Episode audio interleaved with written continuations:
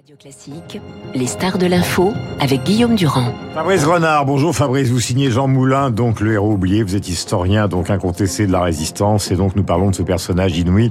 Il y a énormément de débats théoriques sur ce que c'est que la France, son identité. En fait, euh, euh, la France, c'est tout simplement des gens qui ont donné l'exemple, et Jean Moulin est évidemment le personnage central derrière le général de Gaulle de cette aventure. Alors, c'est un jeune préfet, un jeune sous-préfet, le plus, le plus jeune de France.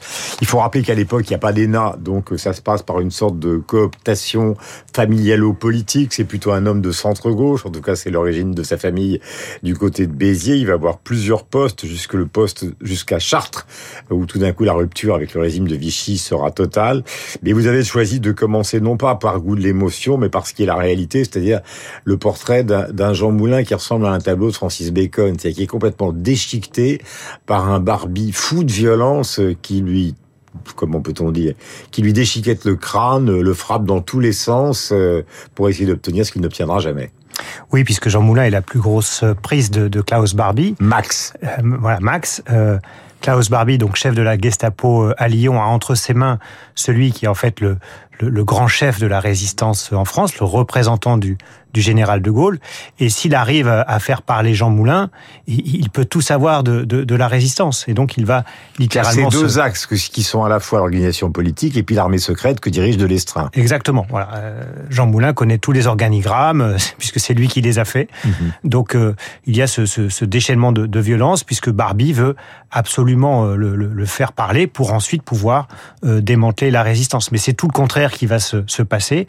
C'est un échec cuisant pour Barbie, puisque en, usant d'une violence extrême, euh, il va euh, en fait euh, rendre Jean Moulin incapable de, parler et, Jean Moulin va, tenir sous, la torture, ce qui, est humainement inimaginable en fait. Hein, mais voilà, il ne livrera rien aucun secret. Euh, Fabrice Grenard, ce qui est très émouvant, avant qu'on parle des aspects politiques chez ce personnage, c'est que vous le décrivez comme un, un, un dilettante, mais dans le bon sens du terme, c'est-à-dire un personnage cultivé qui s'intéresse à l'art, qui fait des dessins. D'ailleurs, au moment où Barbie croit qu'il va avouer, il fait un croquis de Barbie et il ne parle pas.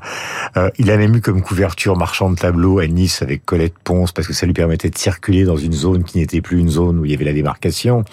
Euh, donc, euh, il était extrêmement intelligent.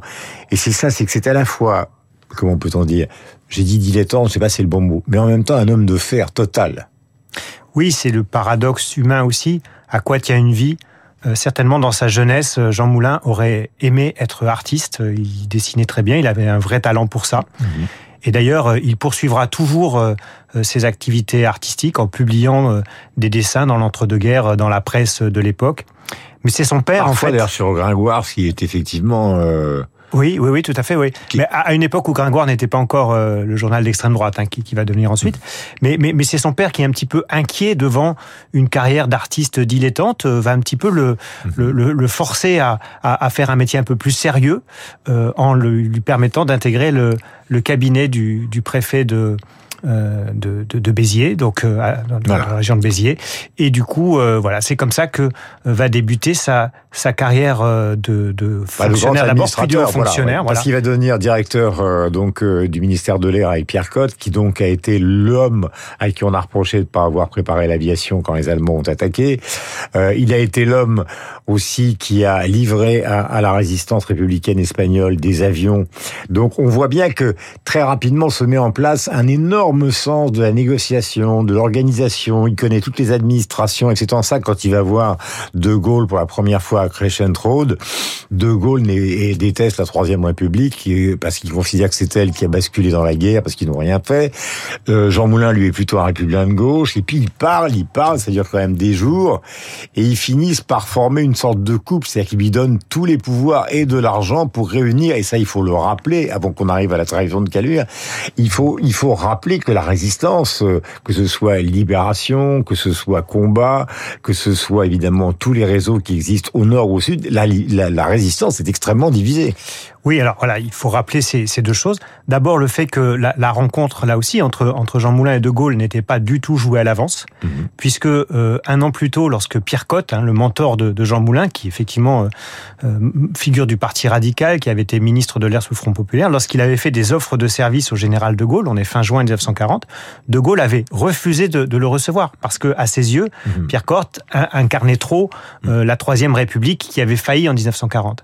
Et un an plus tard, pourtant, eh bien Jean Moulin, euh, là, lui, il va accepter de le rencontrer mhm. et il va accepter d'en faire son principal homme de confiance parce qu'il comprend très vite que il a besoin de ce haut fonctionnaire qui en fait euh, connaît la situation en France, alors que De Gaulle, il, est coupé de la France depuis, depuis qu'il est parti en juin 1940. Est-ce qu'on peut rappeler justement quels sont les principaux mouvements qui se sont organisés dans le pays et que Moulin, en quelques semaines, avant de disparaître, d'être torturé, euh, va réussir, parce que c'est quand même ça qu'il va réussir à fédérer. Tout à fait. Alors, politiquement et, et, et, et, sur le plan militaire. Après avoir été révoqué par le, régime de Vichy, de ses fonctions de préfet en novembre 1940, mhm. Moulin va un petit peu enquêter sur ce qui se passe en zone sud. La zone sud qui n'est alors pas euh, occupé euh, tout au long de, de l'année 41. Et là, il va découvrir trois grands mouvements. Le mouvement euh, combat de d'Henri Freinet, un, officier, capitaine, ancien membre de l'armée d'armistice, le mouvement Libération du journaliste euh, euh, Emmanuel Dacier de la Vigerie et le mouvement euh, Franc-Tireur de, Jean-Pierre Lévy.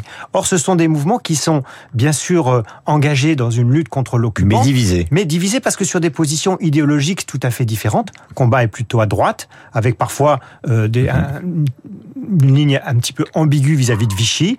Libération d'Emmanuel Dacier de la Vigerie beaucoup plus à gauche, mmh. Dans les milieux socialistes et syndicalistes. Voilà. Donc il va falloir arriver à créer une unité voyez, avec euh, des, des, des, organisations, des mouvements mhm. euh, d'origine très variée et qui avaient au départ des, des lignes politiques très variées. Et c'est ça, la grande action, la grande œuvre de Jean Moulin, c'est ça qui pourrait aussi nous, nous faire rêver aujourd'hui, euh, c'est d'arriver à créer cette forme d'unité qui, qui aille de la droite à la gauche, vous voyez Voilà, on, dit d'ailleurs que le président de la République actuellement, j'évoquais la semaine dernière qu'il avait vu le film, revu le film L'armée des ombres de Melville, comme, comment peut-on dire, comme à la fois exemple de recherche d'unité et en même temps euh, comme euh, personnage tragique est celui du président de la République qui est à toute façon un homme discutable. Et à l'époque déjà, parce que c'est là où on voit le lien qui nous intéresse aujourd'hui, surtout ce matin avec ce qui se passe, euh, il y a cette idée peut-être que Macron recherche dans cette histoire que vous décrivez la possibilité de recréer cette entente que euh, que Moulin a, a, mis sur pied en quelques mois avant d'être torturé, d'être exécuté, enfin pas d'être exécuté, mais de mourir dans le train qui l'emmenait vers Berlin. Oui, on l'a bien vu avec euh, la création du, du, Conseil national de la refondation, hmm. CNR, qui fait très clairement référence au hmm. Conseil national de, de, la résistance. Et il y avait là un, une volonté du, du président hmm. d'essayer de créer une forme de, de consensus euh, euh, politique autour de, réformes à mener dans un monde qui change avec des, enjeux, des défis nouveaux, comme l'était le monde en 1943-44 au sortir de la Seconde Guerre mondiale. Sauf qu'on voit bien que ce, Conseil national de la refondation euh, n'a pas réussi à créer ce, consensus qu'avait pu créer le Conseil national de la résistance dans un contexte bien sûr totalement différent aussi, puisque le pays était occupé et ça, ça, ça favorisait bien sûr l'unité d'action. Alors deux fois, il va voir le général de Gaulle Londres. Il est un moment préfet à Chartres. Euh, les gens ne l'ont complètement oublié ou ne le savent pas. C'est la première fois qu'il a tenté de se suicider parce que les Allemands lui ont demandé de faire quelque chose d'insupportable pour justifier des massacres de jeunes femmes. Il ne l'a pas fait. Il s'est ouvert la gorge. D'où les images de Jean Moulin avec des écharpes partout. Il souffrait énormément dans les dernières années euh, de sa vie. Ça, c'est le point numéro un avant de rejoindre la clandestinité. Et puis, il y a l'affaire de Caluire. Donc, cette affaire de Caluire chez le général, chez le docteur du Goujon, sur les hauteurs donc de Lyon. J'y étais justement pour revoir un petit peu ça la semaine dernière avant de vous recevoir. C'est particulièrement émouvant. J'ai tourné un petit peu autour et ça me rappelle il y a 40 ans euh, quand j'étais dans une autre station euh, Europe 1. J'ai tout fait quand euh, François Mitterrand a fait ramener euh, Barbie en France pour le juger donc à Lyon. J'ai tout fait pour retrouver René Hardy parce qu'il y a évidemment après la guerre des procès. Qui a balancé cette réunion de Caluire et Amel dans les Deux-Sèvres allongé sur une espèce de paillasse. J'ai retrouvé un homme qui avait certainement été assez beau, qui était donc euh, le patron du réseau Fer et qui semble-t-il, parce qu'on a beaucoup accusé aussi les Aubras qui représentaient le Parti communiste, qui était présent à cette réunion, qui semble-t-il, malgré deux procès où il a été innocenté, et celui qui a donc été surveillé par Barbie, par le biais d'une femme qui est à la fois couchée avec Hardy, mais en même temps avec un, des avec un des lieutenants euh, euh, de Barbie qui s'appelle Lydie Bastien. Et je l'ai retrouvé perdu, vieillard, une sorte de Céline en fait, euh, René Hardy, euh, qui a eu une vie absolument incroyable. Et voici comment il décrit l'arrestation de Jean Moulin, parce que lui était là, mais il n'avait pas été invité à ce euh, cette réunion secrète. Écoutez. L'arrestation de Moulin et des autres, ça s'est passé comment? Je suis en train de me demander en effet comment ça s'est passé? Vous avez l'impression qu'il y a eu des indiscrétions, que ça a mal été préparé, ou alors au contraire Barbie est au courant Il y a personne au moins qui savait qu'il y avait cette réunion. Sinon plus. Donc c'est une imprudence. Des imprudences multiples. Quand vous dites ça, ça a l'air tellement simple, on, ne comprend pas très bien pourquoi il y a eu deux procès, pourquoi il y a eu tout ça. Ah, parce que alors là, allez demander à ces messieurs du Parti communiste. Bon, Hardy. Quel est le verdict de l'historien aujourd'hui Parce qu'il y a eu d'énormes batailles après ces deux procès. Il y a eu des énormes batailles dans les années 70. Et même après sur est-ce que c'est Hardy ou est-ce que c'est Léo Braque? Alors, les Aubrac sont totalement euh, hors de cause. Hein. D'ailleurs, les Aubrac n'étaient pas le, les représentants du, du, Parti communiste à ce moment-là. Ils sont Parce qu'il faut dire à ceux qui ne connaissent pas l'histoire, euh, comme vous, c'est-à-dire que les Aubrac, euh, René Aubrac, Aubrac, a été arrêté par Barbie à un moment, et Hardy a été aussi arrêté par Barbie, et les deux ont été relâchés. Donc, il y a eu une sorte de débat en disant lequel des deux a parlé. Alors, Raymond Braque n'a pas été arrêté par Barbie avant euh, l'arrestation de, de Caluire. Il a été arrêté par la, la police française. Ouais, voilà. Mais il a été soupçonné. Pas, oui, mais c'est une stratégie du, de, de, de Maître Vergès au, mm. au procès Barbie mm. de, de, décaler en fait, vous savez, le, le mm. débat. Euh, voilà, plutôt que de rester centré sur la question de Klaus Barbie, Vergès a voulu euh, faire croire que en fait, autour de Caluire, euh, on n'avait pas dit la vérité et il a fait accuser Léo Braque. Voilà, Léo Braque, enfin Raymond Braque représentait le le, le, mouvement euh, Libération. Hein, de, voilà, donc c'était pas le, le, Parti communiste à ce moment-là. Il est arrêté lui aussi à Caluire. Il participe euh, à cette réunion. Et je dirais que euh, oui, ce que dit René Hardy, c'est vrai. Il y a eu des imprudences, mais les imprudences, c'est lui qui les a menées. Le scénario, si vous voulez, il est, il est connu. Ce qu'on ne sait pas, c'est ce qu'il y avait dans la tête de René Hardy. A-t-il trahi sciemment? Lorsqu'il a été dans les mains de Klaus Barbie. Euh, y a-t-il eu un jeu de, de poker menteur entre les deux? Bah, Pierre Péan a écrit un livre là-dessus.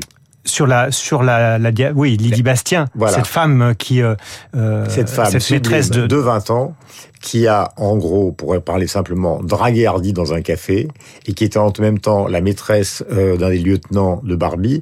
Et c'est en suivant grâce à Lydie Bastien Hardy euh, et en l'espionnant tout le temps que finalement on est arrivé chez le docteur Dumont. Mais c'est ça, le scénario, voilà, on le connaît. Mhm. En fait, c'est bien René Hardy qui va amener les Allemands le 21 juin à Caluire parce qu'il avait été arrêté euh, quelques jours plus tôt, il avait été libéré, et mhm. parce que euh, Klaus Barbie le, le faisait euh, suivre. Et mhm. d'ailleurs, euh, la veille de la réunion de, de Caluire, Klaus Barbie, habillé en civil, mhm. et, et, quelques dizaines de mètres derrière René Hardy, lorsqu'il rencontre mhm. Henri Aubry, un autre des participants de la réunion, pour caler les derniers détails de, de, de, de cette réunion. Vous voyez, ce qu'on ne sait pas, puisque la justice l'a innocenté deux fois, c'est est-ce que Hardy a été retourné par Barbie comme un agent allemand, ou est-ce que simplement il a été filé, il a été il s'est un petit peu fait avoir. Mm.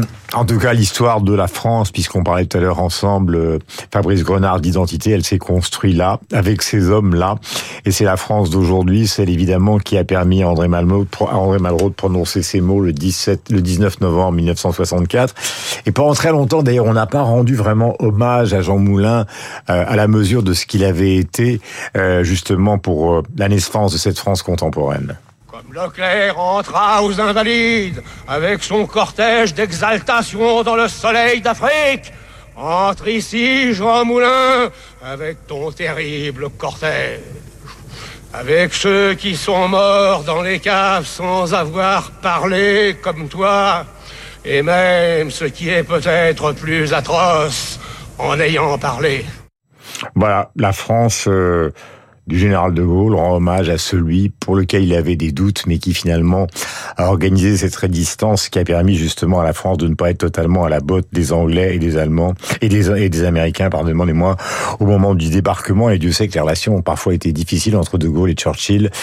Il y a eu aussi l'amiral Darlan, il y a aussi Giraud, enfin beaucoup de choses que nous les historiens, puisque maintenant tout d'un coup je me retrouve comme si j'étais un jeune homme de 25 ans quand j'étais prof d'histoire. Tout ça est tellement compliqué, mais au fond c'est de ça dont nous devons être être fier aujourd'hui, surtout particulièrement ce matin après ce qui s'est passé cette nuit. Merci d'être venu nous voir. Euh, Fabrice Grenard, Jean Moulin, le héros oublié, c'est publié chez Plomb et c'est indispensable. Ça fait partie de ce que les enfants, les adolescents et les adultes doivent lire.